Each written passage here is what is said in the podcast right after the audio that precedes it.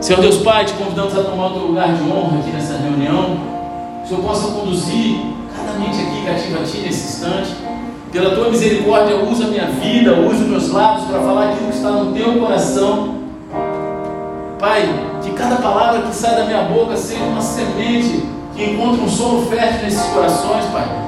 Pai, e assim ela venha frutificar a 30, 60 e a 100 por um na vida dos teus filhos, e assim haja cura, libertação, conversão, Pai, transformação, mas não permita que teus filhos saiam da mesma forma que entraram aqui essa noite, Pai. Em nome de Jesus, eu repreendo todo espírito contrário ao teu, toda conversa paralela, toda falta de atenção, toda andação desnecessária, tudo aquilo que vem para roubar os teus filhos. Senhor, em nome de Jesus, toca na mente deles, blinde-os contra todo ataque do maligno, Senhor, tira toda ansiedade, tudo aquilo que vem para roubar os teus filhos, aquilo que está lá fora, Senhor, que fique lá fora agora nesse momento que eles estejam completamente ligados a Ti, Pai. Pai, eu clamo a Ti pela Tua misericórdia, conceda nos céus abertos e manifesta a Tua glória nesse lugar. E se você crê nisso, concorda com isso, aplaude Jesus.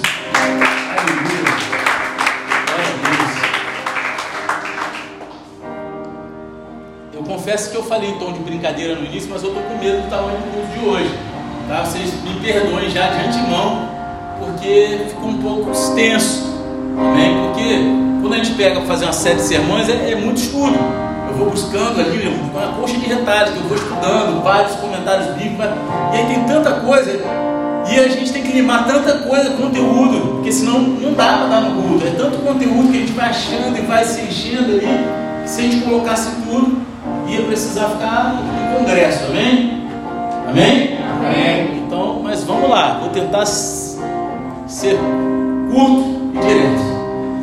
Né, que a gente está estudando aqui o Sermão da Montanha, e nesse momento a gente está olhando para as bem-aventuranças, que é logo no início do Sermão da Montanha. O Sermão da Montanha inicia com as bem-aventuranças. E no culto passado a gente estudou as quatro primeiras bem-aventuranças e hoje a gente vai estudar as quatro restantes. E para a gente dar o pontapé inicial, vou pedir para que você abra a palavra de Deus no Evangelho de Mateus, capítulo 5, versículo 7. Quem for achando, dá um eita glória aí, pentecostal. Se você não tiver Bíblia, pega o canal na televisão. Se você não estiver achando, abre em qualquer lugar, faz cara de cachorro, mas fala assim: Meu Deus! Eita glória! Olha aí a galera aí. Você que não veio nos outros cultos, eu quero te encorajar. Leia o Sermão da Montanha, capítulo 5 ao capítulo 7 de Mateus, exaustivamente durante esse período que a gente estiver né, fazendo esse, essa, essa sequência de sermões, para que você possa ser cheio, para que Deus fale absurdamente. Porque quanto mais você buscar se encher, mais cheio você vai ser. Amém? E aí Deus vai falar de forma extraordinária com você. Não somente naquilo que Ele falou comigo, mas vai ser acrescentado, vai ser testificado e você vai sair daqui com outro entendimento. Amém? Amém. Vamos lá. Bem-aventurados os misericordiosos, porque alcançarão a misericórdia. Bem-aventurados os limpos de coração, ou puros de coração, depende da versão, porque verão a Deus. Bem-aventurados os pacificadores, porque serão chamados filhos de Deus. Bem-aventurados os perseguidos por causa da justiça, porque deles é o reino dos céus. Bem-aventurados são vocês quando por minha causa os insultarem, os perseguirem e mentindo disserem todo o mal contra vocês. Alegre-se e exultem, porque é grande a sua recompensa nos céus, pois assim perseguiram os profetas que viveram antes de vocês. Amém? Amém. Como eu comecei, iniciei falando aqui, culto passado a gente viu as quatro primeiras bem-aventuranças, né? Que elas tinham um tema comum. Juntas elas concentraram em nossa fraqueza e nossa necessidade diante de Deus. As quatro primeiras bem-aventuranças, elas concentram né, as nossas fraquezas e as nossas necessidades diante do nosso Senhor. Os pobres de espírito são aqueles que confessam a sua necessidade a Deus. Os que choram são aqueles que choram pelo pecado. Os mansos são aqueles que submetem humildemente a Deus e aos outros, não somente a Deus. Amém? E os que têm fome e sede de justiça são aqueles que desejam a vontade de Deus e os seus caminhos. Aqueles que anseiam pela vontade de Deus. Só que hoje a gente vai passar para as últimas quatro bem-aventuranças. E há uma grande mudança de ênfase aqui. É gradativa, mas há mudança de ênfase aqui nessas quatro seguintes bem-aventuranças. Diferente os escritores e comentaristas bíblicos descrevem como passando das bem-aventuranças passivas para as bem-aventuranças ativas. Né? Outros descrevem como passar da dependência de Deus para o resultado dessa dependência. Né? Você está entendendo a, a, mudança? Outra pessoa descreve como passar das bem-aventuranças da necessidade para as bem-aventuranças de ajuda, onde deixamos de precisar de ajuda nas primeiras quatro bem-aventuranças para dar ajuda nas próximas quatro. Amém? Então, se você for pesquisar, há um, um, uma vasta né, é, é, discernimento, entendimento por essa parte, nessa ótica de mudança de ênfase das quatro primeiras para as quatro últimas. E o outro descreve isso como uma mudança de nossa atitude em relação a Deus para a nossa atitude em relação ao próximo. E todas essas são maneiras úteis de descrever essa mudança de ênfase. Só que eu gosto de ver essas, as coisas da seguinte maneira: as primeiras quatro bem-aventuranças se concentram na nossa fraqueza e na nossa necessidade. E à medida que vamos a Cristo, à medida que nos achegamos mais e mais a Cristo, as outras quatro enfocam a mudança que acontece em nós depois desse aconchego, depois desse encontro, depois dessa entrega. Vocês estão entendendo? É assim que eu entendo. E nas primeiras quatro bem-aventuranças, nos chegamos a Cristo pobres de espírito. A gente chega a Ele pobre de espírito, arrependido dos nossos pecados, nos submetendo humildemente a Ele, desejando crescer. Então Deus, Ele nos dá o seu Espírito Santo e nos muda, nos transforma. Ele nos torna misericordiosos, puros de coração, pacificadores e companheiros de sofrimento com Cristo. Porque é isso, o Evangelho se trata de. Né, eu, eu, eu, há muito tempo que eu não falo aqui, não vou falar não, que eu já falei demais. Então eu sempre falo o seguinte: a gente vem pregar, muitas pessoas gostam, muitos pregadores gostam de ver a pessoa saindo da igreja feliz né, com a pregação. Eu não, eu gosto de ver vocês tristes. Que isso, pastor? Você é sádico? Não, não sou sádico. Porque se você sai feliz, eu falei aquilo que te agrada, cara. Eu não falei aquilo que está no coração de Deus, porque o Evangelho me confronta, e o confronto nem sempre nos agrada. Ele gera transformação, e toda transformação gera reflexão. Então a gente tem que ficar, sabe, a gente fica naquele momento, caraca, eu vou ter que abandonar isso, eu vou ter que mudar isso, eu vou ter que. Então tu não sai felizão, tu sai impactado, tu sai né, é, confrontado, tu sai querendo transformação. Mas à primeira vista não é algo que seja fácil, algo que seja bom. Amém? E embora haja aqui uma mudança de ênfase, à medida que a gente avança para a segunda metade das bem-aventuranças, a gente precisa lembrar que Jesus ainda está falando sobre o mesmo grupo de pessoas. Ele está falando para os seus discípulos. Quem é que é discípulo de Jesus? Ninguém aqui na multidão, não, né? Amém? E Jesus ele está descrevendo os crentes aqui, e todas as oito bem-aventuranças juntas, elas nos dão um panorama belo, lindo, do discípulo de Jesus Cristo. Você quer ver como deveria ser um discípulo de Jesus Cristo? Olha para as bem-aventuranças. Entenda o que Jesus Cristo quer de nós. E a primeira bem-aventurança de hoje, ou seja, a quinta bem-aventurança, está no versículo 7, quando diz: Bem-aventurados misericordiosos, porque alcançarão a misericórdia. A misericórdia, misericórdia, né? Misericórdia. Travou a minha língua. Bem-aventurados misericordiosos, porque alcançarão a misericórdia. Os misericordiosos são aqueles que mostram compaixão pelos necessitados. Os misericordiosos são aqueles que mostram compaixão com os necessitados.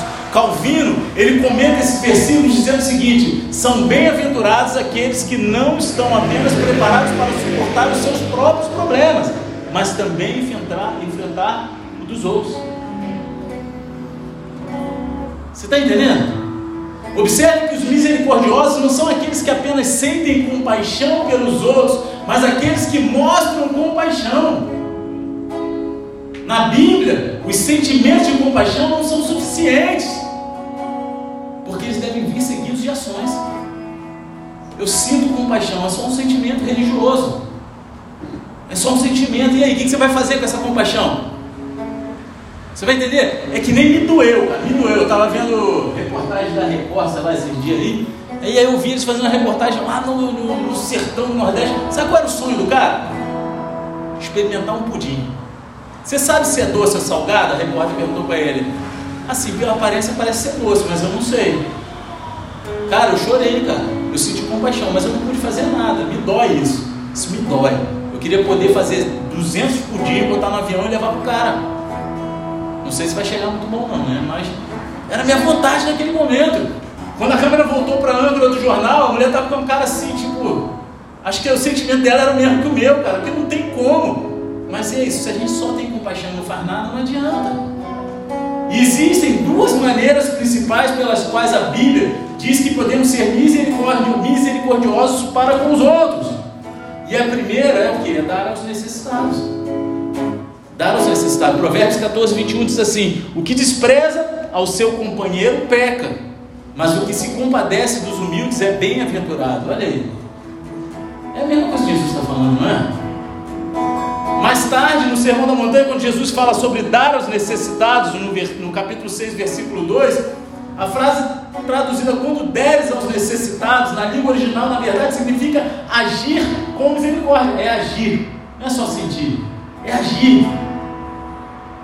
A igreja deve ser uma comunidade, um corpo de Cristo que está apto, pronto, de prontidão a agir a todo tempo. Quando você dá aos necessitados, seja financeiramente ou com o seu amor, o tempo, um abraço, um ouvido, seja lá o que for, você está sendo misericordioso.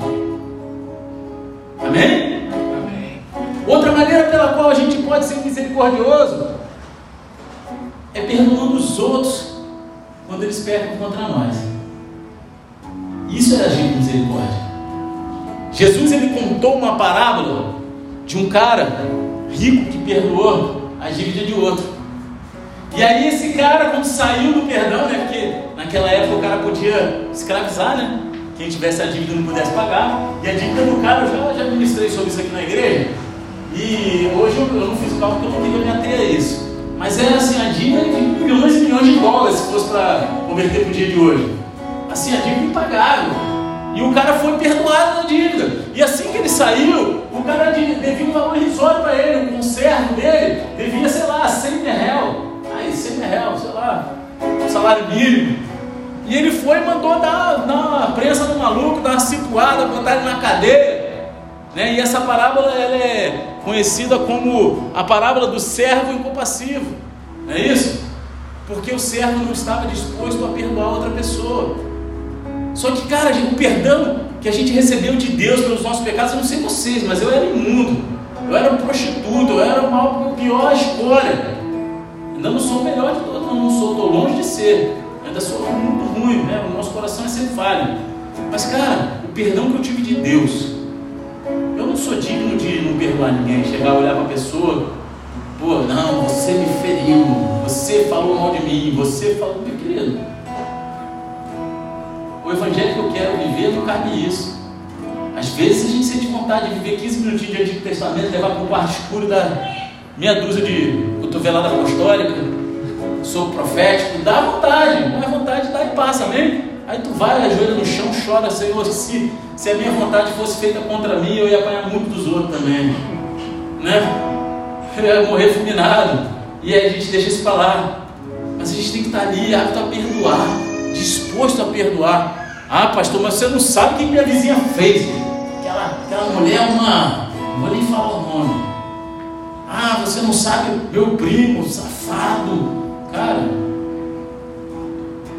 Talvez você tenha sido pior do que eles, do que esses que você julga que não são dignos do teu perdão, para com Deus, mas Deus ele te perdoou. E ele te aceita. Mesmo você pecando e pecando, quando você se arrepende, ele está ali, de braços abertos, esperando.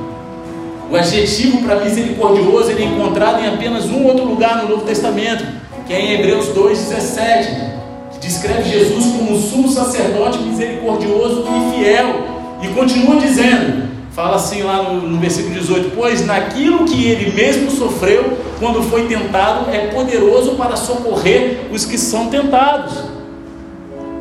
Jesus ele sabe o que é ser tentado e por isso ele é um sumo sacerdote misericordioso. Sabemos o que é ser perdoado. Então deveríamos ser pessoas misericordiosas e perdoadoras. Pessoas que olham e não guardam aquele rancor no coração. Estou falando que você tem que ter amnésia, não. Amém? É aquele negócio, tem, tem um irmão, eu falo, cara, não empresta dinheiro. Se você empresta, dá. Se tu receber de volta, está na benção. Porque se você empresta e depois não paga, aí tu quebrou a comunhão. Olha, cara, tu vai ter que perdoar, cara. Não quer dizer que você vai ter que vai emprestar dinheiro de novo pro cara, tu não é otário, tu não é banco, não é, tu não é nada disso. Mas, meu irmão, tu vai ter que perdoar, tu vai ter que conviver com aquela pessoa como se nada tivesse acontecido, amando da mesma forma. Só que, ah, me empresta dinheiro. Cara, pera lá, aqui não. Hum, quem tem filho barbado é gato, meu querido. Não, essa é chega, né? né? Entendeu? Então a gente tem que entender isso. A gente sabe que é ser perdoado. Deus nos perdoou primeiro. A nossa maior necessidade é o perdão. E a pessoa misericordiosa ela mostra compaixão pelas pessoas necessitadas. E às vezes a necessidade da pessoa é do teu perdão. A necessidade daquela pessoa é do teu perdão.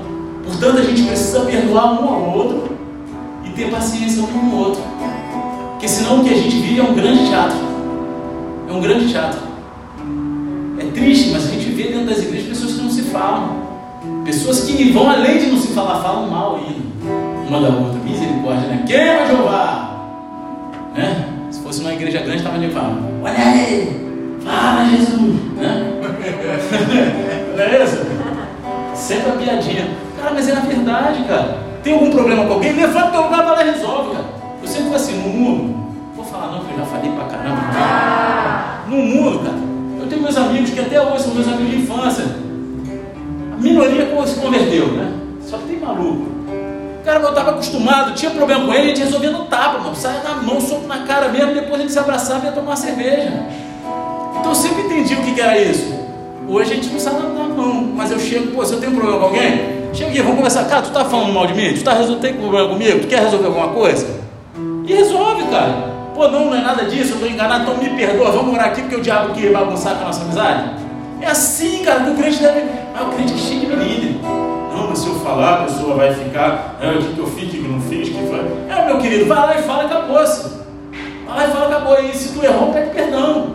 Pede perdão e muda a tua forma de agir, cara. O crente tem que viver assim, porque as pessoas necessitam do perdão do outro. Não querem que você é dono de toda a verdade.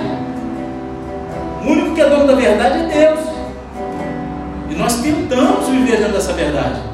E é difícil, meu querido. A gente está vendo aqui nesse, nessas sete sermões o quão difícil é. Amém? Amém? E o que Jesus ele promete a essa pessoa misericordiosa? Misericórdia.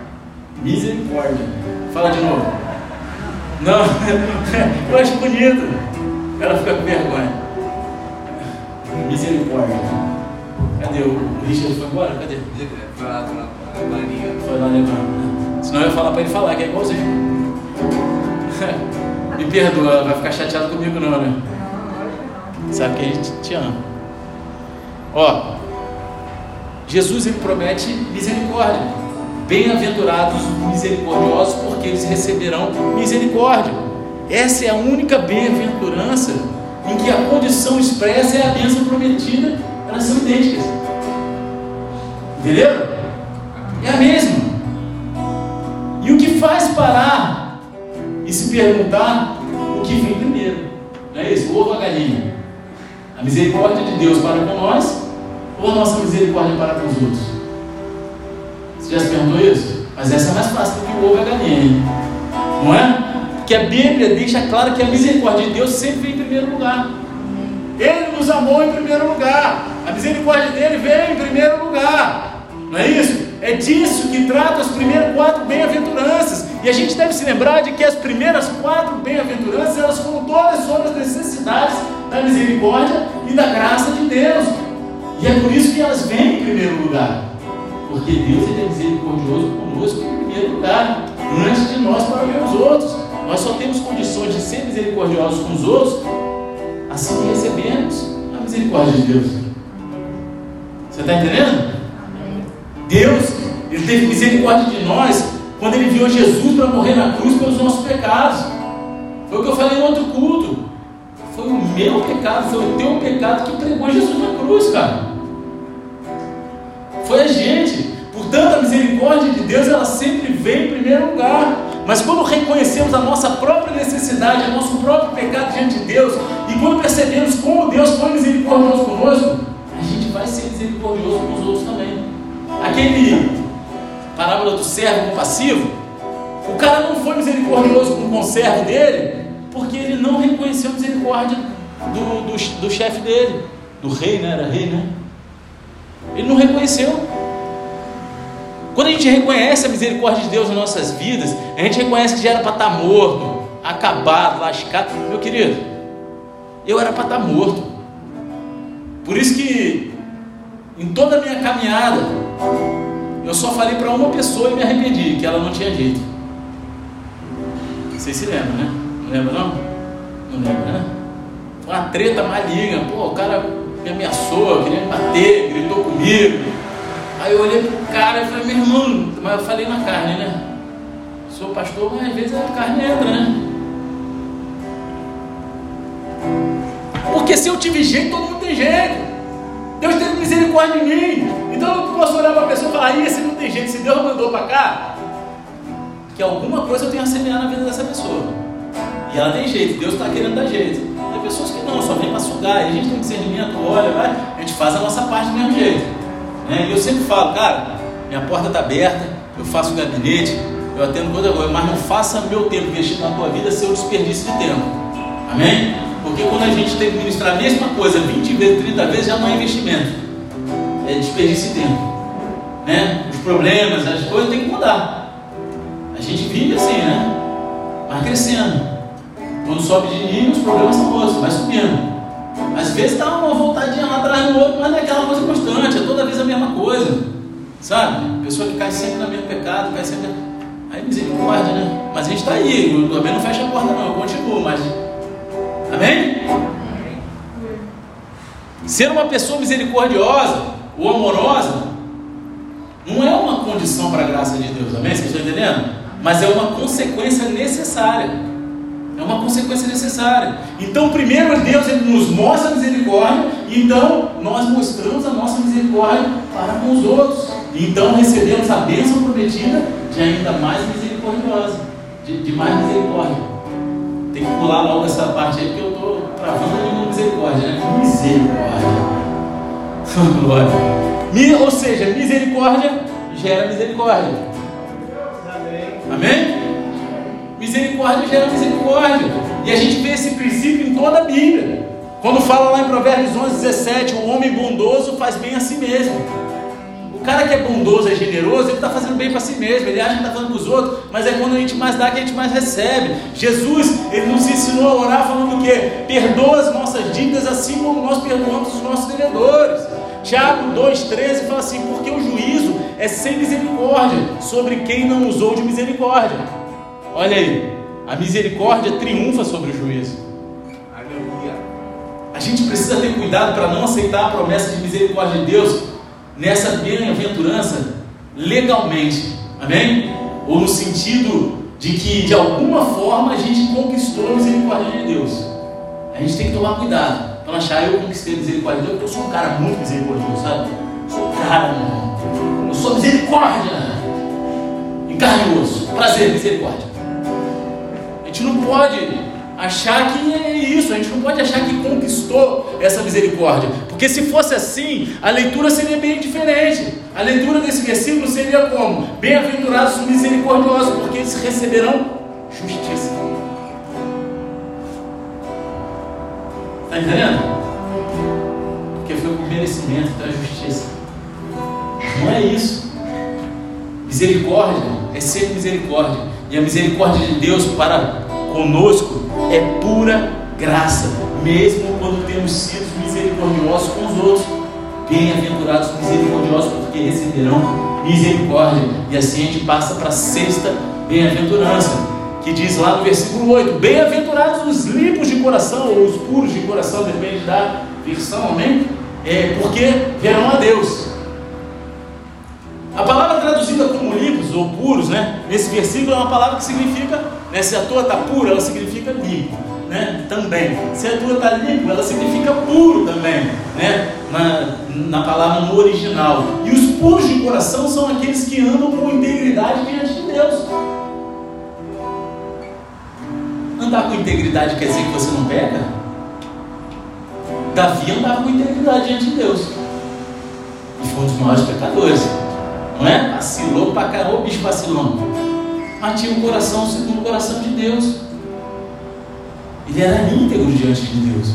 Essa bem-aventurança, ela encontra o seu paralelo no Antigo Testamento, no Salmo 24. Quando fala assim: Quem subirá ao monte do Senhor? Quem há de permanecer no seu santo lugar? O que é limpo de mãos e puro de coração, que não entrega sua alma à falsidade, nem faz juramentos com a intenção de enganar. Este receberá do Senhor a bênção e a justiça do Deus da sua salvação. Essa é a geração dos que o buscam, dos que buscam a face do Deus de Jacó. O coração, ele é o centro do teu ser, é o âmago dos seus sentimentos, das suas emoções, então, os puros de coração, eles são genuínos, eles são sinceros em seu relacionamento com Deus, e seus corações estão limpos diante dele. Mesmo quando eles falham, eles não têm problema de chegar diante de Deus e reconhecer as suas falhas, em vez de tentar encobrir e falar: Deus, me perdoa, eu falhei, me dá condições de passar mais uma vez, de, de ser aprovado nessa prova, Senhor. Você está entendendo?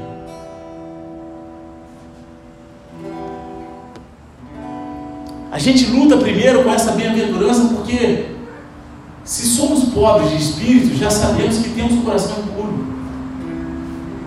Doideira, né? A gente já tem um coração impuro. Nosso coração é impuro, mas Deus ele requer um coração puro. E agora? O nosso coração é impuro, mas Deus ele requer um coração puro. E agora? Salmo 51,6 fala: Eis que te agradas da verdade no íntimo mas Provérbios 29 responde: Quem pode dizer, purifiquei o meu coração, estou limpo do meu pecado? Quem pode dizer isso? Você pode dizer que você purificou o teu coração e está livre do teu pecado? Quem pode dizer isso? Eu não posso. Jesus ele disse, Mateus 15, 19: Porque o coração do, do coração procedem maus pensamentos, homicídios, adultérios, imoralidade sexual, furtos, falsos testemunhos, blasfêmias são essas as coisas que contaminam as pessoas. Jeremias 17, 9: Enganoso é o coração mais do que todas as coisas, desesperadamente corrupto. Quem poderá entendê-lo? A gente tem um problema aqui. Jesus ele diz: Bem-aventurados os puros de coração, e nós temos um coração impuro. Então, como a gente pode tomar posse dessa bênção? Como?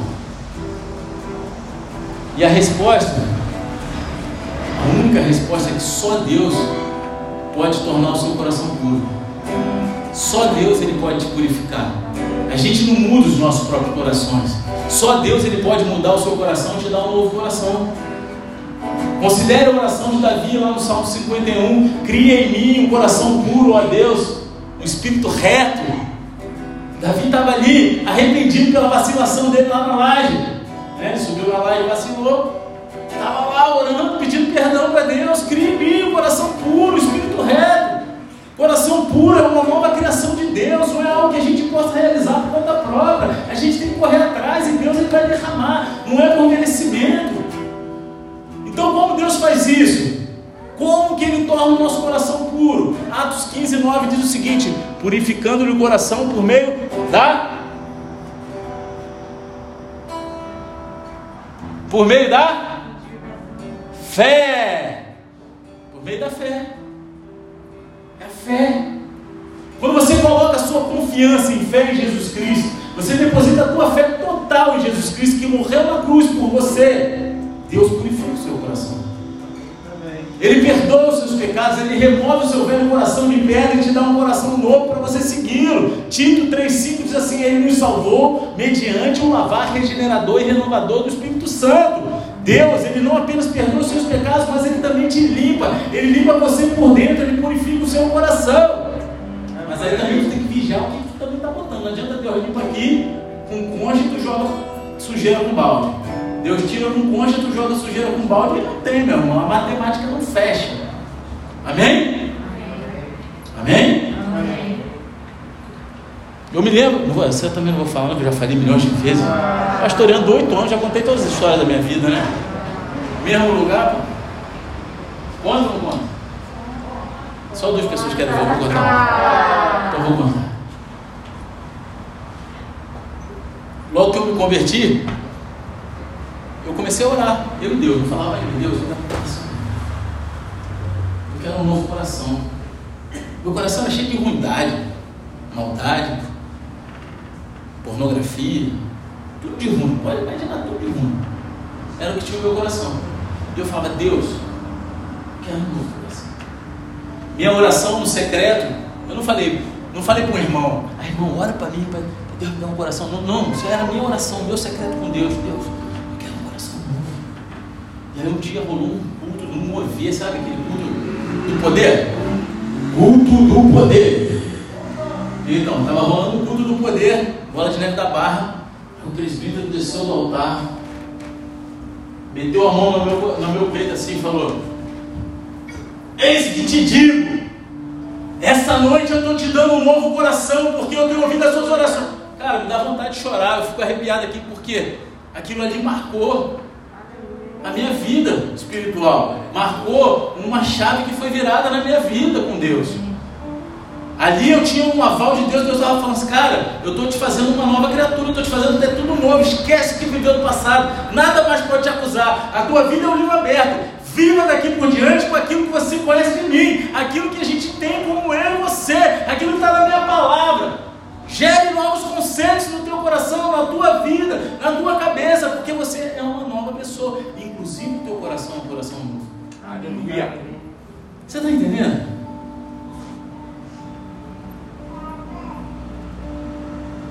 E qual é a bênção prometida para aqueles que são puros de coração? Ver a Deus, né? Bem-aventurados os puros de coração, porque eles verão a Deus. Não há bênção maior do que ver Deus, cara. Há muitas coisas bonitas para a gente ver nesse mundo. Talvez um pôr do sol, um pão de açúcar, um bebê recém-nascido. Não é isso? pessoa que você ama.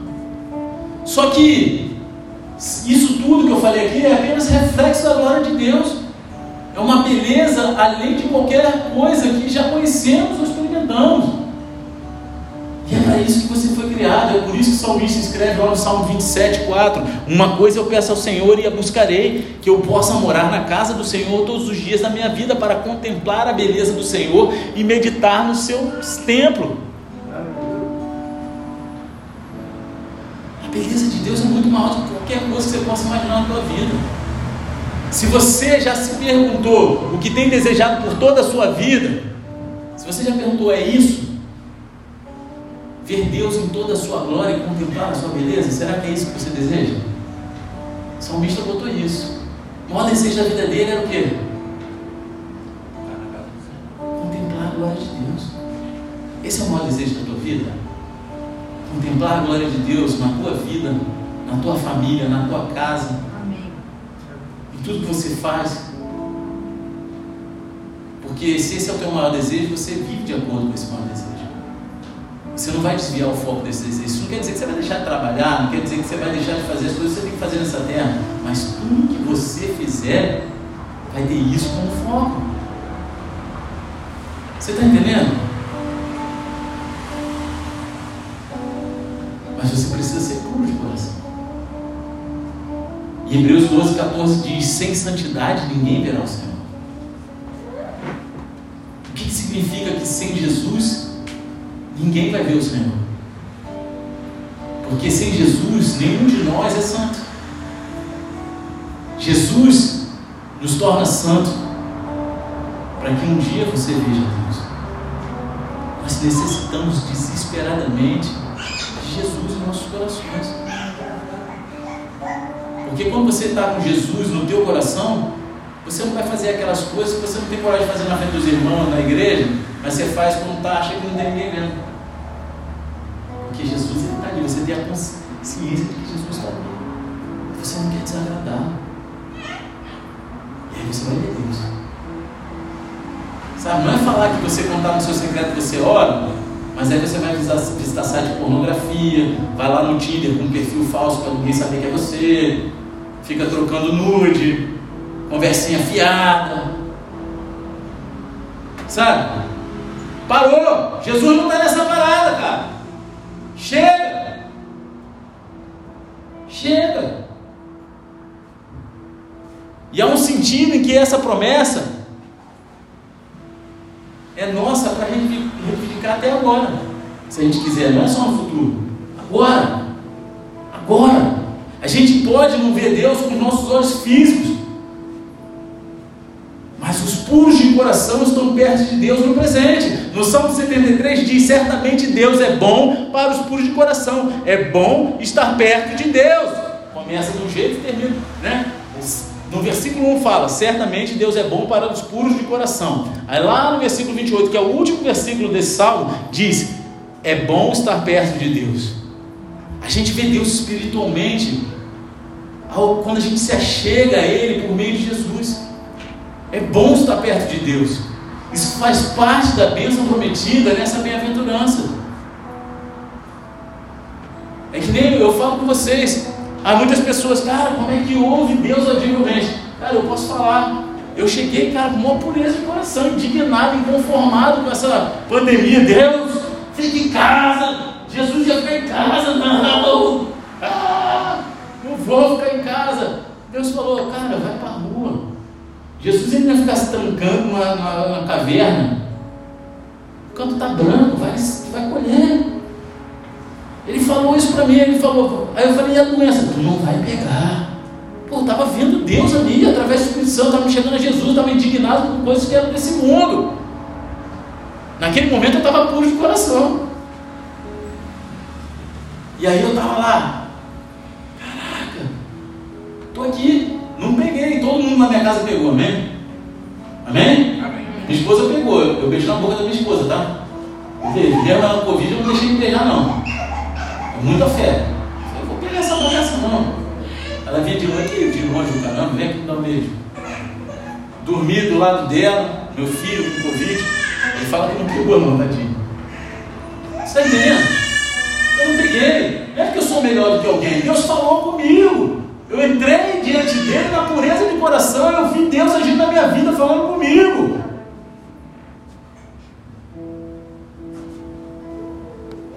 Só que não apenas a gente se aproxima de Deus no presente, mas um dia a gente vai ver Ele face a face. A gente vai vê-lo face a face, cara. Salmo 17, 15 diz assim: Eu, porém, na justiça contemplarei a tua face, quando acordar, me satisfarei com a tua semelhança. 1 João 3,2 diz assim: Sabemos que quando ele se manifestar, seremos semelhantes a ele, porque haveremos de vê-lo como ele é, e todo o que tem essa esperança nele purifica a si mesmo, assim como ele é puro. Amém. Se você tem esperança de vê-lo face a face no grande dia, você vive em pureza e você é purificado a cada dia, cara. Glória a Deus. O último capítulo da Bíblia descreve o nosso grande encontro com Deus no céu e diz que os servos de Deus e do Cordeiro verão a sua face. Aleluia. Que dia lindo vai ser esse, né? Quem anseia por esse dia? Eu quero que seja amanhã. Queria que fosse hoje, agora cai a roupinha no chão. Né? Olha aí. Cara, bem-aventurados de coração, porque eles viram a Deus. E aí a gente pula para sétima. Sétima bem-aventurança, não é isso? É a sétima? Oitava? Não. É a sétima? Sétima. Ó, rapaz, perfeição. Bem-aventurados os pacificadores, porque serão chamados filhos de Deus. Versículo 9, tá? Os pacificadores, nas bem-aventuranças, são aqueles que fazem paz entre partes ofendidas.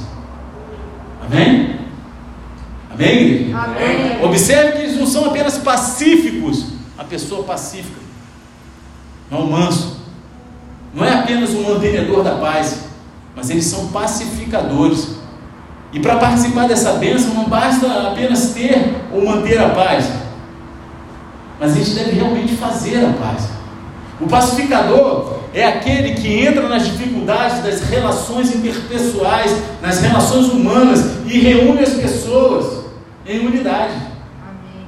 Mesmo no meio de um conflito. Os pacificadores, eles não têm medo, medo de sujar as mãos. Eles estão dispostos a arriscar o seu próprio conforto e bem-estar para levar paz aos outros. É aquele que tem um pouquinho do lado poliana, né? Que é sempre mostrar o lado bom do outro para o outro. Pra ter, e tentar e falar assim, olha só como essa pessoa. Sabe, faça exercício.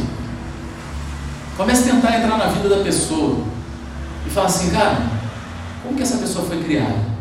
Quais são os conceitos que ela tem? E você vai ser um pacificador.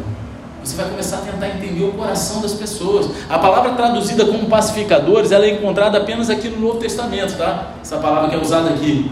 E é uma palavra geral que significa fazer a paz entre quaisquer duas partes ofendidas, sejam indivíduos, grupos, nações ou até mesmo entre homens e Deus. Esse é o significado dessa palavra, segundo o dicionário Strong de concordância, que vocês gostam tanto, que eu falo aqui, amém? Que eu vi lá no Instagram. Alguém botou uma frase que o pastor sempre fala, né? Existem muitos conflitos nesse mundo e a gente precisa muito que os pacificadores preencham a lacuna e unam as pessoas. Sabe, se você vê que alguém está insatisfeito com o outro, em vez de ficar dando ouvido, chega, cara, vamos lá resolver? Vamos lá resolver? Não, cara, vamos lá resolver essa parada. Mas não é para jogar mais, sabe, igual quando a gente era moleque. Aí quem cuspia aqui chamou a mãe do outro, não sei o que lá, pá, tira a mão. Ó, se cuspir aqui no chão, se passar dessa linha, não. É para chamar e falar, cara, olha só, a gente é um corpo só, assim, não adianta, a gente para a gente estar junto lá no céu, a gente tem que estar junto aqui. Tem que ser um só. Amém. Cara, como é que a gente pode resolver isso? Não adianta a gente querer ter razão, quem tem razão não é feliz. Sabe? E explicar. É importante notar que essa bem-aventurança ela segue a bênção daqueles que são puros de coração. Jesus ele não está falando de paz a qualquer preço, mas de uma paz que surge da pureza. Pureza sempre vem em primeiro lugar. A gente não para de ter fome e sede de justiça apenas para manter a paz. Amém? Amém? A gente não pode fazer as pazes entre Deus e o homem ignorando o pecado. A gente precisa se posicionar a favor do que é certo. Pureza e paz caminham juntos. Tiago 3,17 diz o seguinte: Mas a sabedoria lá do alto é, primeiramente, pura, depois pacífica, gentil, amigável, cheia de misericórdia e de bons frutos, imparcial e sem fingimento. Hebreus 12, 14. Procure viver em paz com todos e busquem a santificação. Aí né, continua, sem a qual ninguém verá Deus. Pureza e paz sempre andam juntas e não podemos separá-las, ainda assim receber as bênçãos de Jesus. Não tem como separar e receber a bênção de Deus. Existem três maneiras em particular da gente ser chamado para sermos pacificadores. Misericórdia, está acabando. Misericórdia, o tempo está passando, ainda tem coisa para caramba para falar. Vocês me dão mais meia hora cada um aí? Vocês me dão meia hora? Então vai ficar aqui até, até 5 horas da manhã, meia hora de cada um.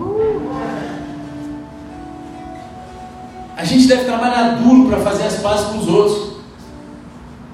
A gente deve trabalhar duro para fazer as pazes entre os outros deve trabalhar duro para fazer as pazes entre os outros e Deus. Quantas pessoas têm que estar brigadas com Deus por causa de vacilo de homem? A gente tem que ser aquele que entra lá no peito. E aí, em primeiro lugar, a gente deve trabalhar duro para fazer as pazes com os outros. Romanos 12, 18. Isso aí martela o meu coração direto, né? Eu sou um cara sanguíneo, alegre, é, explosivo. Se for possível, quando depender de você, vive em paz com todos. Olha aí. Às vezes dá vontade de quebrar um pescoço mas não pode, tem que manter a paz com todo. A gente deve fazer tudo o que estiver ao nosso alcance para estar em paz com os outros em nossas vidas. Você não pode estar o tempo todo boladão, cheio de ódio no coração, sangue nos olhos, não dá, cara. Nem sempre é possível estar em paz com alguém. Eles também têm algo a fazer, né? É uma via de mão dupla. Mas a gente deve fazer tudo o que a gente puder.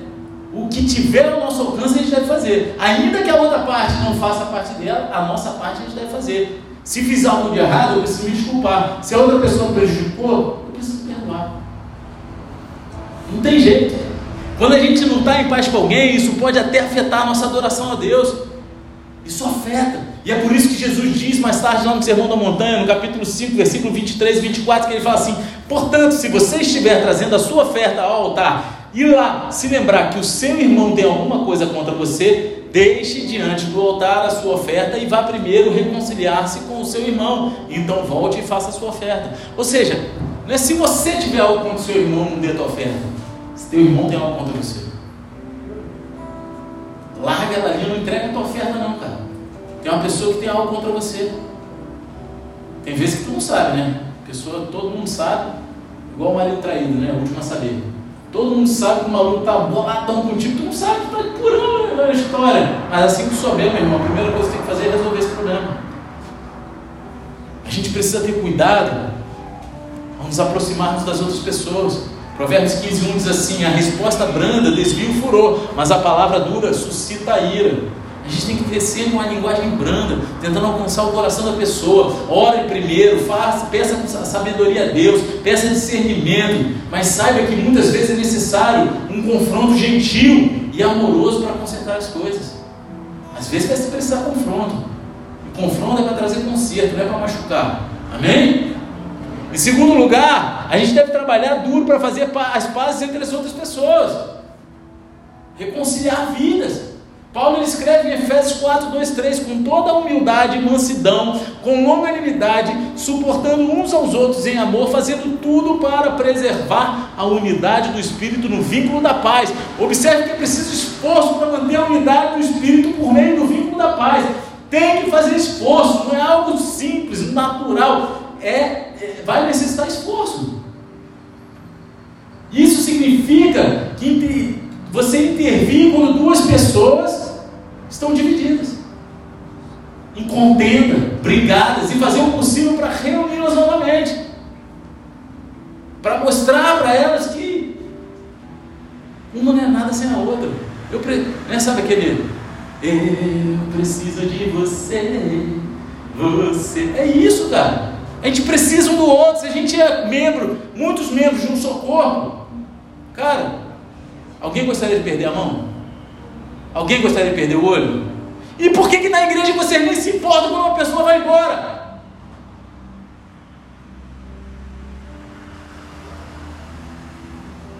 A gente está perdendo um dedo, uma unha, um olho, diariamente as pessoas não se importam. Paulo ele trouxe isso à tona para nós em sua carta. Os Filipenses, quando ele escreveu o seguinte: Peço Evódia e peça a Sintique que no Senhor tenham o mesmo modo de pensar. Ele não se contentou em deixar a divisão apodrecer e crescer entre elas, mas ele tomou medidas proativas para reunir as duas pessoas novamente. Ele foi lá e botou na carta lá, meu irmão, aqui ó, vamos resolver essa parada aí agora. Quem está aqui comigo mais tempo já viu fazendo isso. Vai lá e vai lá e resolve, faz o passo. Já não fiz isso? Eu faço, cara. Vai lá, meu irmão. Vai lá, resolve. Tem coisa que não adianta eu estar ali. Vai lá e faz a tua parte. A gente tem que fazer a nossa parte. E em terceiro lugar, um grande problema. A gente deve trabalhar duro para fazer as pazes entre os outros e Deus. Cada vez que você compartilha o Evangelho, você está atingindo como um pacificador, você está agindo na sua vida como um pacificador, você está alcançando os corações como um pacificador. A gente lê em Isaías 52, 7 o seguinte: Quão formosos são sobre os montes os pés do que anuncia boas novas, que faz ouvir a paz, que anuncia coisas boas, que faz ouvir a salvação, que diz a Sião: O seu Deus reina. E Paulo ele ecoa esse versículo quando ele fala sobre ter os pés preparados com a prontidão que vem do Evangelho da paz. Amém? É uma coisa linda compartilhar o Evangelho da paz com alguém que não conhece o Senhor ou está brigado. Tem problemas com a igreja e assim joga para Deus o problema. Às vezes por mau testemunho de um líder, do cônjuge, do irmão, sei lá de quem.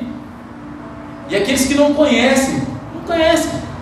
E o que conhecem é de ouvir falar, é só mau testemunho. Que é o povo para ficar botando desgraça e falando mal um do outro na internet é o tal de crente. Né? Misericórdia. Uma adora pegar a internet, é o muro das lamentações do crente, é, é a internet, é o Facebook e o Instagram. É um tal de fala mal de, de, igreja tal, pastor tal. Tem pastor que, que é famosinho de ficar pregando contra outras igrejas, outros pastores. E tem a galera que pode ver ele. Não vou falar o nome dele aqui não para não tomar um processo, porque vai para a mídia, né? Você está entendendo? É pastor AF. É esse, né? Sabe o que eu estou falando? Começa com A e sobrenome com F. É, não, é AS. É, é aquele remedinho. Esse aí gosta. O cara tem um ministério lindo, ele fala coisa, mas ele entra numa de falar um monte de parada que parece rebeldia, cara.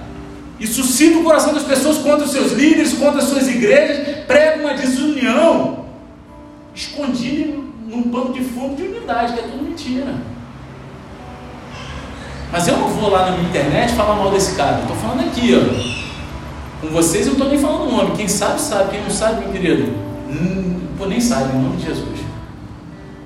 Sabe? É muito bom compartilhar o evangelho em vez de ficar falando mal da, da igreja dos outros, falando mal do pastor dos outros, falando mal disso, daquilo. Meu querido, tu está bem na onde Deus te botou? Fica lá, se não está bem, pede a bênção, vai embora, vai para onde você se está bem. Mas não fica de fanfarragem. Paulo ele chama isso de ministério e mensagem de reconciliação. Quando a gente tem o poder de chegar e reconciliar, eu quero ganhar a vida para Jesus, não é para bola de neve. Se o cara se sentir bem na igreja desse pastor AS, que ele vai lá para o pastor AS. Se ele se sentir bem lá na igreja do pastor Fulano, vai para a igreja do pastor Fulano, Assembleia de Deus, Batista. Deus fez um monte de igreja para não se sentir bem em uma. Eu tenho que falar de Jesus e não de igreja. Eu tenho que falar de Jesus e não de pastor. 2 Coríntios 5,18 ele fala assim: Ora, tudo isso provém de Deus, que nos reconciliou consigo mesmo por meio de Cristo e nos deu o ministério da reconciliação, a saber que Deus estava em Cristo reconciliando consigo o mundo, não levando em conta os pecados dos seres humanos e nos confiando a palavra da reconciliação. É um trabalho nosso, é obrigação nossa como crente, como cristão, fazer esse trabalho de reconciliação do mundo com Deus. E se a gente não tem feito isso, a gente está falhando como igreja. Se as pessoas olharem para a tua vida, elas vão ser encaminhadas para Deus ou para a esbórnia, para a patifaria, para a contenda. Você está entendendo? A pacificação tem a ver com o estabelecimento de relacionamentos corretos com os outros, entre os outros e entre os outros em Deus. A gente precisa ser pacificador, comprometido em todas as esferas de influência da nossa vida na casa, no trabalho, na escola, na igreja, na faculdade, aonde a gente estiver. E qual que é a bênção que Jesus pronuncia para aqueles que são pacificadores? Só, só tem um que sabe, pô. O resto não está lendo, não? Qual é a bênção?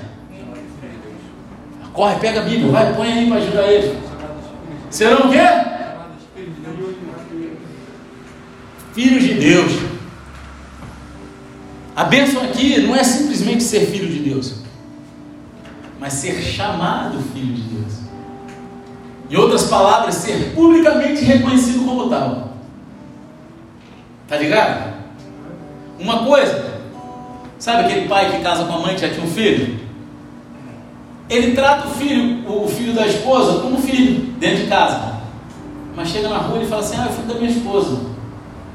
É o meu enteado. Outra coisa que ele fala assim: quem é meu filho? Vem aqui. Chamado filho de Deus. Entenderam? Quer que seja mais claro. A frase filho de refere-se especialmente ao personagem. Isso é compartilhar o caráter de outra pessoa. A gente tem uma expressão semelhante na nossa língua quando o filho age como o pai. Ele é bem filho do pai, né? Não já ouviram falar isso? Eu uso isso na casa direto da vida. A pastora fala assim: é bem filho do pai mesmo. Ele milita um monte de coisa. Isso a gente não quer dizer que biologicamente o maluco é filho do pai dele. Amém? Se seu pai é, pai, é seu pai, então é claro que você é filho do seu pai. E ponto. Não é que doideira, né? Vocês estão entendendo? Consegue entender o que eu estou falando? Mas a gente quer dizer a personificação, o caráter, ele age como seu pai. É isso que essa Deus significa. Os pacificadores serão chamados de filhos de Deus, porque agimos exatamente como o nosso Pai Celestial. E as pessoas podem ver semelhança de uma família nesse relacionamento. Você está entendendo? Deus, Ele ama a paz, o maior pacificador de todos é Jesus Cristo. Efésios 2, 13 diz o seguinte: Mas agora entre Jesus vocês, que antes estavam longe, foram aproximados pelo sangue de Cristo, porque Ele é a nossa paz. Colossenses 1,19: Porque Deus achou por bem que nele residisse toda a plenitude e que, havendo feito a paz pelo sangue da sua cruz, por meio dele, reconciliasse consigo mesmo todas as coisas, quer sobre a terra, quer nos céus. Somos imitadores de Deus e de Jesus. Quando a gente traz paz entre pessoas. Amém? Amém. A gente é imitador de Jesus quando a gente consegue fazer paz entre vidas. Jesus, ele é chamado de o príncipe da paz. Quando eu, falo essa parte aí, aí eu lembro de uma piadinha, mas não vou contar não. Vocês querem ouvir piada? A gente está aqui para adorar a Deus, vocês querem ouvir piada? Misericórdia, vai se converter, gente. Mas eu vou contar. Quem sabe o nome da filha de Jesus? Está na Bíblia. Pastor herege, sabe que eu já te contei essa, né? Não estou falando heresia não, mano.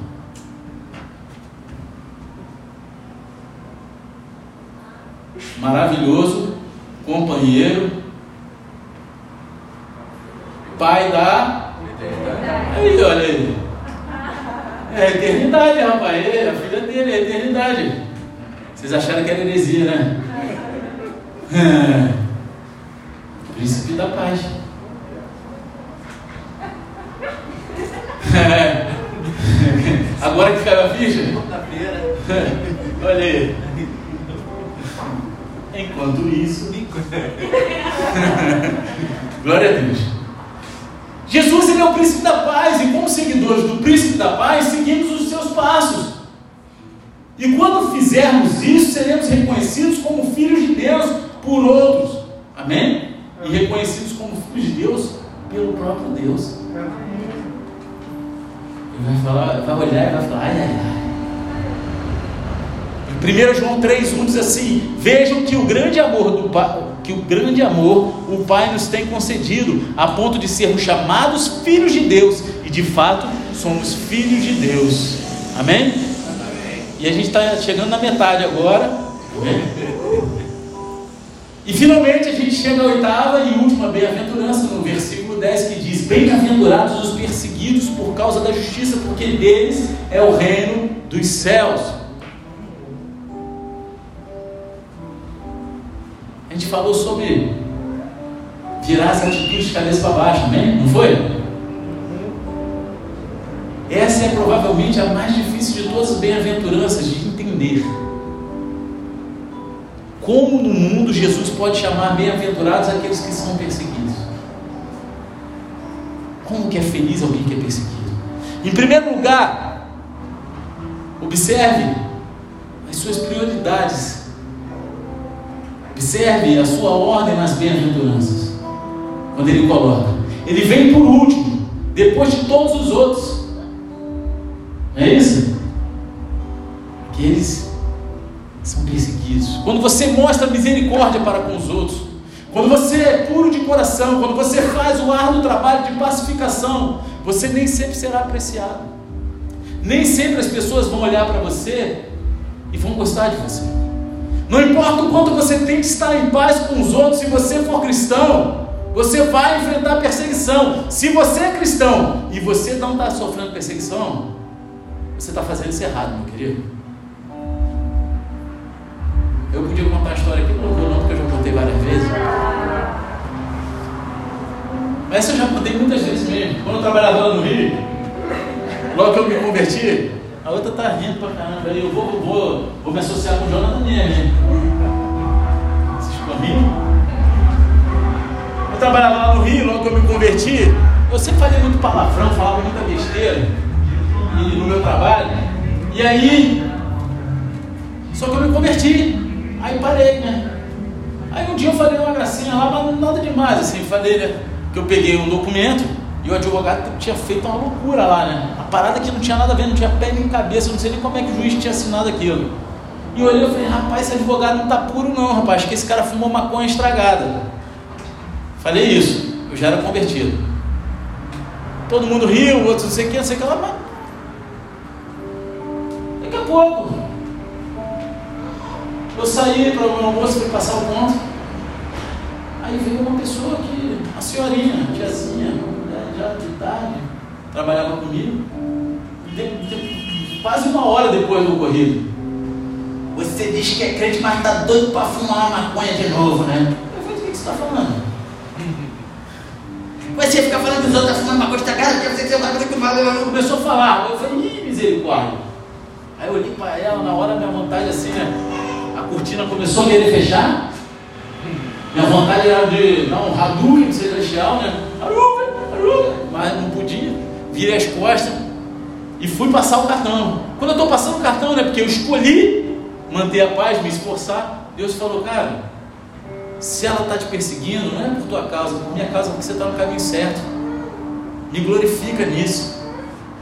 Aí eu voltei cheio de Espírito Santo ali para a cara dela. Falei, glória a Deus pela tua vida.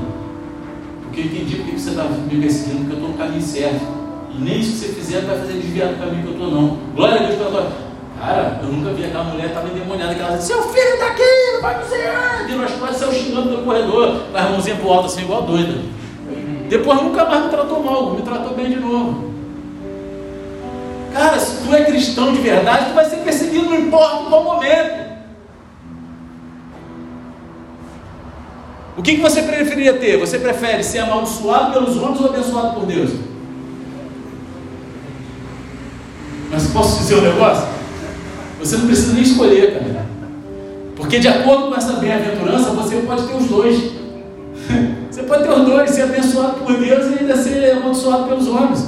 Jesus ele pronuncia a bênção de Deus sobre aqueles que são perseguidos pelos homens. Jesus ele não está falando sobre todas as pessoas que são perseguidas por todas as coisas aqui. Ele é muito específico sobre para quem é essa bênção.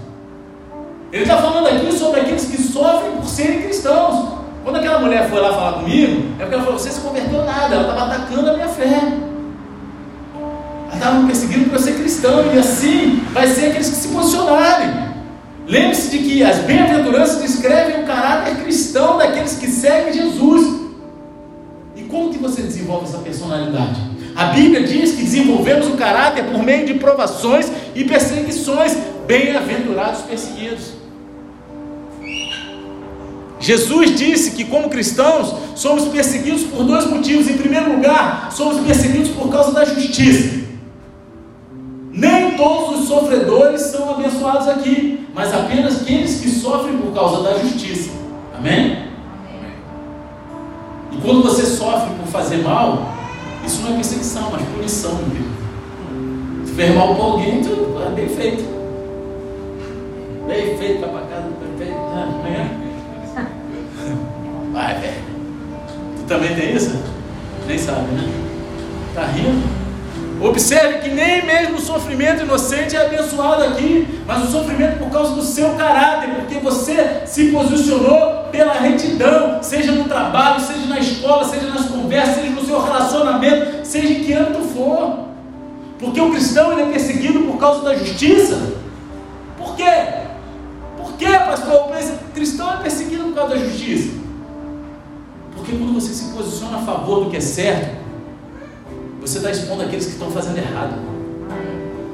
Quando você se posiciona para viver o que é certo, aquele que vive errado está sendo exposto.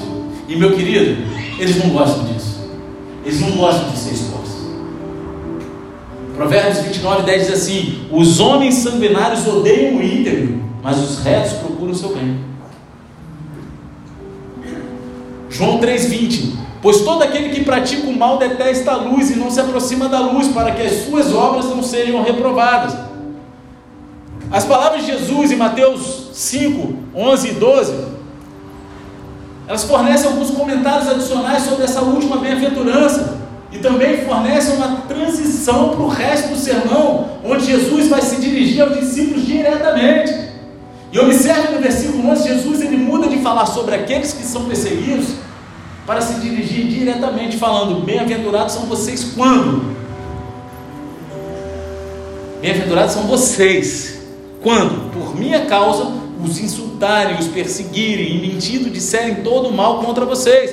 Observe que Jesus diz, não diz se, mas ele diz quando. Quando implica que isso realmente vai acontecer, não é, em algum momento. Não é dizer se, é quando. Vai acontecer. Se tu é cristão, tu vai ser perseguido. Se tu é cristão de verdade, tu vai ser perseguido. E não bota frouxura, não, meu querido. Amém. Não bota frouxura, não. Amém? 2 Timóteo 3,12 diz assim: Na verdade, todos os que querem viver piedosamente em Cristo Jesus são perseguidos. Observe que isso acontece com aqueles que desejam viver uma vida piedosa em Cristo Jesus. A perseguição não é opcional para o cristão que defende a justiça, mas ela deve ser esperada. Espere isso acontecer. Espere isso acontecer. Não, não fica tristinho, não. Tá tite, fica tite, não. Faz parte. Faz parte. No versículo 11, Jesus ele também nos diz os tipos de perseguição que a gente pode esperar. Ele fala de insulto, ridículo, dano físico, financeiro, falsas acusações. É disso que Jesus está falando ali. Um comentarista bíblico fala sobre o Sermão da Montanha o seguinte: durante os primeiros três séculos da história da igreja, os cristãos foram acusados de canibalismo, incesto, ateísmo e ódio geral à humanidade. Os primeiros três séculos. Hoje, os cristãos que defendem a justiça são acusados de serem odiosos, intolerantes, críticos. Né? Nego vai lá, faz passeata, enfia o crucifixo, tudo quanto é orifício. A gente não pode falar nada. Porque se a gente falar, a gente é intolerante religioso. Isso não é perseguição? Eu poderia passar a noite aqui falando das perseguições que a gente passa nos dias de hoje. Mas a gente está num país livre. Vá votando em quem você acha que pode votar. Não estou falando aqui de, de Bolsonaro, disso, estou falando de, de comunismo. Vai viver a ser cristão na Coreia do Norte, vai ser cristão na China, vai ser cristão nos países que são comunistas para tu ver o que é ser cristão, cara. Amém? É disso que eu estou falando. É disso que eu estou falando. Continua para você ver onde vai chegar. Não tem como historicamente você ser cristão e comunista. Não tem como. Quando o muro de Berlim, é, é, quando botaram o muro de Berlim lá, eu queria todo mundo fugir para onde? Era do, da, ocidental para oriental ou era do oriental para ocidental? Oriental era o quê? Comunista. Perseguição certa, meu querido. Mas escuta, eu vou, eu vou falar uma coisa para vocês ficarem bem tranquilos.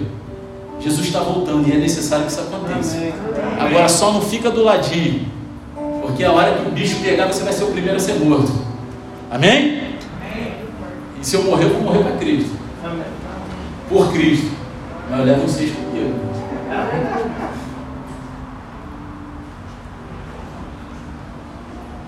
Tem gente que foi atacado publicamente. Tem pessoas hoje que perdem os empregos por confessar a Jesus. Isso não é de surpreender. Está acontecendo, cada vez vai acontecer mais.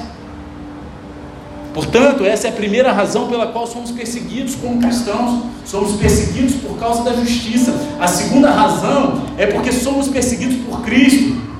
Somos perseguidos por Cristo. Jesus disse: Bem-aventurado és quando as pessoas perseguem você por minha causa. Por minha causa significa não apenas por causa da justiça, mas também porque você escolheu se identificar com Jesus Cristo. É como Jesus disse lá em João 15, 20: Se perseguiram a mim, perseguirão a ti também. Foi por causa de Jesus que os apóstolos foram perseguidos. Atos 5,41 diz: E eles se retiraram do sinédrio muito alegres por terem sido considerados dignos de sofrer afrontas por esse nome, Jesus. Eles ficaram felizes. Quem é que fica feliz aí hoje de tomar acipuada porque você fala que é cristão? Hã? Vai sair se alegrando, glória a Deus. Os caras saem assim, cara.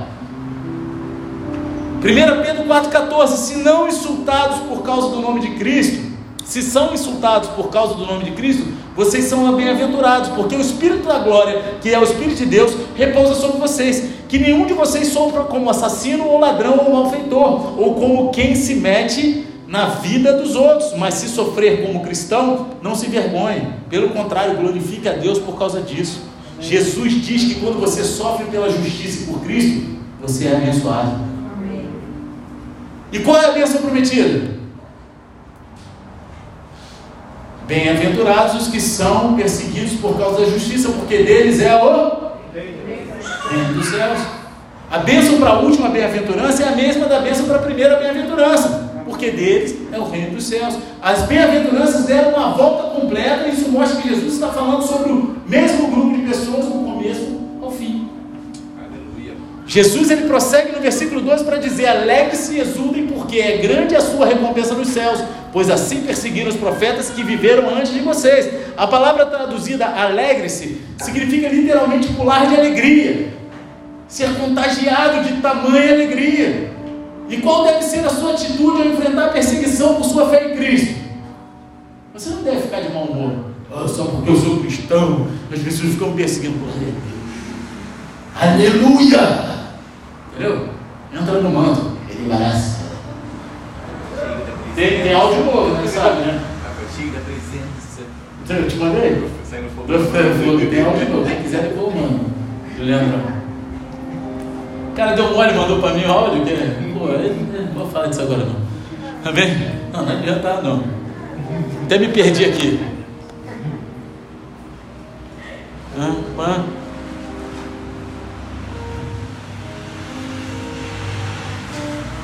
É, que significa literalmente pular de alegria. Então a sua atitude não deve ser de mau humor. Você não deve retaliar a pessoa que está te perseguindo. Eu glorifiquei a Deus pela vida daquela mulher que me perseguiu. Falei, glória a Deus pela tua vida. Falei na cara dela, glória a Deus pela tua vida, cara.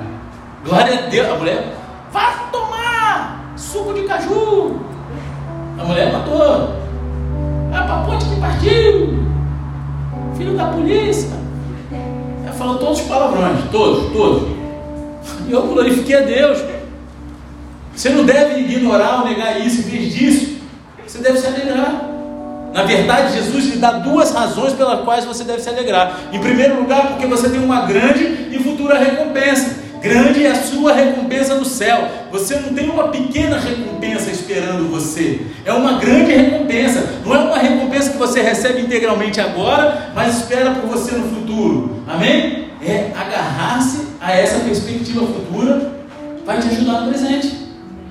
Moisés ele entendeu a poderosa motivação de uma grande recompensa futura. Lá em Hebreus 11, 26, quando fala de Moisés, fala assim: Ele, Moisés, entendeu que ser desprezado por causa de Cristo era uma riqueza maior do que os tesouros do Egito, porque contemplava a recompensa. Romanos 8,18. Porque, para mim, tenho por certo que os sofrimentos do tempo presente não podem ser comparados com a glória a ser reveladas em nós. Jesus disse, diz, alegre-se e exultem, porque é grande a recompensa nos céus. E por que você tem essa grande recompensa esperando por você no futuro? Essa é a segunda razão pela qual Jesus dá a você para se alegrar. Ele fala assim, no versículo 2: Pois assim perseguiram os profetas que viveram antes de vocês. Quando você sofre por Jesus, você está em boa companhia. Há uma forte declaração da divindade de Jesus aqui. A gente deve observar que Jesus ele diz aos seus discípulos: eles perseguiram os profetas que vieram antes de vocês e não antes de nós. Ele não se inclui porque ele mesmo foi antes dos profetas. Amém? Ele, ele é antes. Ao sofrer por Deus, os profetas também sofreram por Jesus. No Evangelho de Lucas, Jesus inverte isso quando ele diz: Ai de vocês quando todos os elogiarem, porque os pais dessas pessoas fizeram o mesmo com os falsos profetas. Isso o colocaria em mais companhias. Quando o mundo inteiro fala bem de você, é um sinal de que você está vivendo para Jesus da maneira errada. Sabe, quando o mundo inteiro olha e fala assim: esse cara tem alguma coisa errada aí, meu querido. Se tu é cristão, tu tem que ser perseguido. É a Bíblia que diz isso, não é o pastor maluco aqui, não. Eu sou bem doido, mas não sou eu, a Bíblia está dizendo isso. Você está entendendo? Quando o mundo inteiro fala bem de você, meu querido.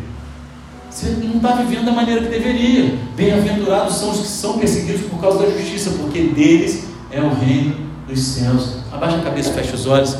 Com uma hora e 14, a gente acaba essa ministração tanto quanto dura, pesada, mas necessária para que a gente entenda quem devemos ser em Cristo. E assim, à medida que a gente encerra essa parte das Escrituras, eu te pergunto: quais são as bem-aventuranças? São as bênçãos de Jesus sobre seus seguidores? Juntos, eles descrevem a aparência de um seguidor de Jesus Cristo. O que, que elas representam? Elas representam aquilo que deveríamos ser, como deveríamos agir. Eu gosto da maneira como eu li um comentarista colocando, que ele diz o seguinte: as bem-aventuranças pintam um retrato abrangente de um discípulo cristão. A gente tem que se identificar, a gente tem que viver. Vimos que há uma sequência importante e pretendida para as bem-aventuranças. Primeiro a gente confessa a nossa necessidade de Deus, então confessamos o nosso pecado, humildemente a gente submete a Deus e ansiamos por crescer em Sua justiça e tendo recebido a misericórdia de Deus, estendemos essa mesma misericórdia aos outros. Andamos em integridade diante de Deus, buscamos paz em todos os nossos relacionamentos, nos regozijamos em, em sofrer por causa de Cristo. Todos os verdadeiros cristãos vão exibir todas essas características nas bem-aventuranças. Embora nem todos os cristãos venham exibir da mesma forma, no entanto, quanto mais você demonstrar essas qualidades em sua vida, mais feliz você vai ser em Cristo e mais conhecerá essas bênçãos que estão reservadas apenas para aqueles que seguem a Cristo. Porque na multidão você não faz parte disso. No culto passado falamos sobre como é desorientador quando olhamos pela primeira vez para a bem-aventurança. Jesus, Jesus chama de abençoadas coisas que nunca chamaríamos de abençoadas. É como se alguém entrasse na loja e trocasse os preços. Tudo está contrário. Parece que nada faz sentido. Jesus virou todos os valores do mundo de cabeça para baixo. Como dissemos antes, nossas atitudes já estavam de cabeça para baixo. Jesus veio para colocar do lado certo, trazendo algo que não é o conceito do mundo, mas é o conceito celestial daqueles que, como nós, somos cidadãos dos céus. Então eu quero te encorajar a confiar em Jesus, quando Ele diz que essas são as coisas que te farão abençoar. Você quer saber o segredo de uma vida feliz? Viva as bem-aventuranças, em nome de Jesus. E se você está aqui essa noite, você sabe que essa palavra falou com você, direto ou indiretamente. Você sabe que tua luta é diária. Muitas vezes você está mais preocupado com as coisas do dia a dia do que se as pessoas estão vendo Cristo na tua vida. Se você verdadeiramente está sendo um pacificador, se verdadeiramente você está colocando palavras de reconciliação, se você está emprestando o seu ouvido a murmúrio, maldizência, eu quero te encorajar a ficar em pé, então. Você que tem lutado contra todas essas coisas. Deus está te chamando, Ele está falando para você, ó, você ainda respira, tem jeito. Porque eu estou aqui e eu estou falando com você, sabe por quê? Porque eu te amo. Você é discípulo, você é filho, você é filha. Então fique em pé no teu lugar se você sabe que Deus está te chamando essa noite para mudar algo de dentro para fora. Ele quer te colocar num lugar que você nem imaginou estar. Assim como eu falei aqui, as pregações que eu tenho postado vai alcançar na China, Alemanha, Estados Unidos, Portugal. Eu jamais imaginei que essas palavras venham reconciliar pessoas com Deus, que essas palavras venham reconciliar pessoas com outras pessoas. Mas qual tem sido a tua parte nisso tudo? E eu quero te encorajar a levantar se essa palavra foi falada para você.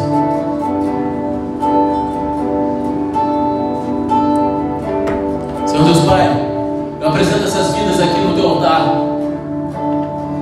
E declaro, Senhor, que a partir de hoje elas vão viver uma nova história na tua presença. posse, Senhor, do posicionamento das bem-aventuranças. Antes deles olharem para as bênçãos que são prometidas, Senhor, eles se posicionem querendo viver a reconciliação, a humildade, que eles chorem pelos pecados, que eles sejam reconciliadores, que eles sejam aqueles que vivem o teu evangelho e levam vidas e reconciliação a ti, Pai. Eu clamo a ti por essas vidas. Muda, Senhor, a atitude Fortaleça o coração da sabedoria, discernimento, para que eles venham viver a tua vontade, não mais a deles, Senhor. Em nome de Jesus. Em nome de Jesus. Amém e amém. Glória a Deus. Aplausos.